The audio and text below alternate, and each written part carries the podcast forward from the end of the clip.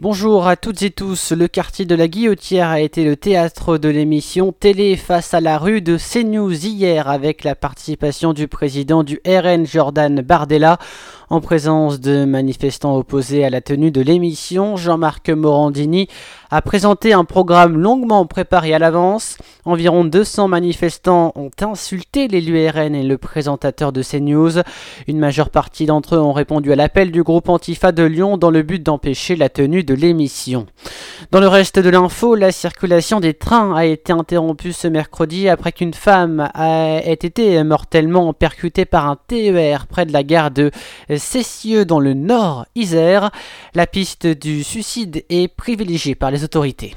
La préfecture du Rhône a dévoilé ce mercredi un plan de lutte contre les sans-abri pour les prochaines semaines. Ce sont 500 places supplémentaires qui vont être débloquées.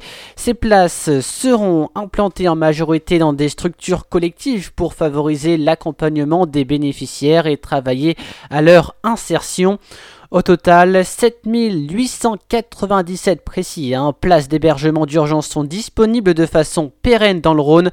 Les précisions de Christelle Bonnet, directrice départementale de l'emploi sur BFM Lyon. On a augmenté euh, depuis 2014, euh, on a plus que doublé le nombre de places d'hébergement. La demande reste constante.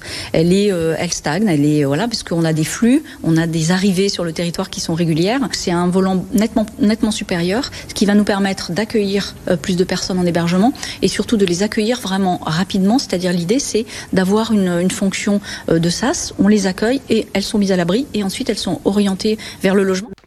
Du côté de l'Isère, la préfecture a présenté ses modalités de gestion de la période de grand froid. En tout, ce sont 1720 places d'hébergement d'urgence et 2207 places pour les demandeurs d'asile. Et en plus de ce renforcement d'hébergement, la préfecture de l'Isère prévoit l'ouverture de gymnases ou équipements collectifs pour mettre à l'abri les plus fragiles. Dans l'un, le bilan des récoltes de miel des apiculteurs est catastrophique. Sur son site internet, le syndicat d'apiculteurs de l'Ain prévient, malgré un hiver 2020-2021 rigoureux et des gelées tardives, un printemps et un été plutôt maussade, l'installation du frelon asiatique n'a été que ralentie et au 10 octobre, le nombre de nids découverts sur l'ensemble de la région Auvergne-Rhône-Alpes dépasse celui de l'année dernière 2020, une multiplication de facteurs qui empêche donc la bonne culture du miel. On parle TCL en raison d'opérations de maintenance. Les lignes de tramway T1, T2, T4, T5 et T6 feront l'objet de fortes perturbations ce dimanche dans la soirée. Des bus relais seront mis en place pour assurer la continuité euh, du service. En sport, pour clôturer, l'Asvel féminin jouera l'Astrobal le 18 décembre prochain dans le cadre de l'événement Astrobal for Women.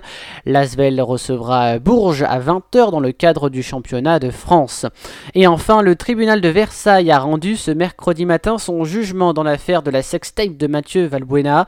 Karim Benzema a été reconnu coupable de complicité de tentative de chantage. Il a été condamné pour ces faits à un an de prison avec sursis et 75 000 euros d'amende.